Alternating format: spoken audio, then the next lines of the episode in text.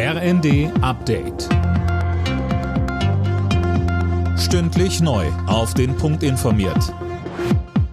Ich bin André Glatzel. Guten Tag. Im Wesentlichen wird der Tankrabatt an die Kunden weitergegeben. Das zeigen Berechnungen des IFO-Instituts. Die Experten haben die Preise um den Monatswechsel mit denen im Ausland verglichen. IFO-Präsident Clemens Fuß sagte dazu bei NTV. Dass jetzt das Benzin immer noch teuer ist, das liegt daran, dass in Deutschland dann die Preise wieder angestiegen sind. Die sind aber auch in Frankreich wieder angestiegen. Insofern kann man sagen, der Tankrabatt ist schon weitergegeben worden und ohne den Tankrabatt wären die Preise noch höher.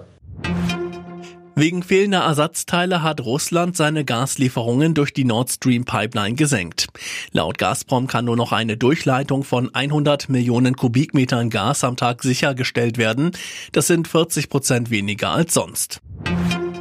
Die Folgen durch den Krieg in der Ukraine stehen im Mittelpunkt beim Deutschen Bauerntag, der heute in Lübeck begonnen hat. Präsident Ruckwied betonte, ohne die Landwirtschaft kann die mit dem Ukraine-Krieg ausgelöste Versorgungskrise in einigen Regionen der Welt nicht gelöst werden.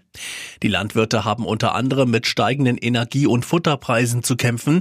Zuletzt hatte Agrarminister Özdemir außerdem mit seinem geplanten neuen Tierwohl-Label für Diskussionen gesorgt. Die deutsche Fußballnationalelf ist heute wieder gegen Italien gefordert.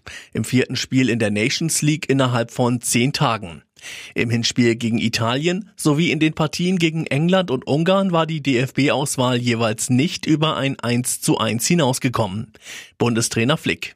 Die vier Spiele dienen dazu, um zu analysieren, was wir ja im September einfach nochmal feinjustieren müssen. Und das ist unsere Aufgabe als Trainerteam. Aber nochmal, wir, wir sehen die Potenziale der Spieler. Wir sind absolut der Meinung, dass wir großartige Spieler in unseren Reihen haben. Und so gehen wir die Sache auch an. Anstoß in Mönchengladbach heute ist 20.45 Uhr. Alle Nachrichten auf rnd.de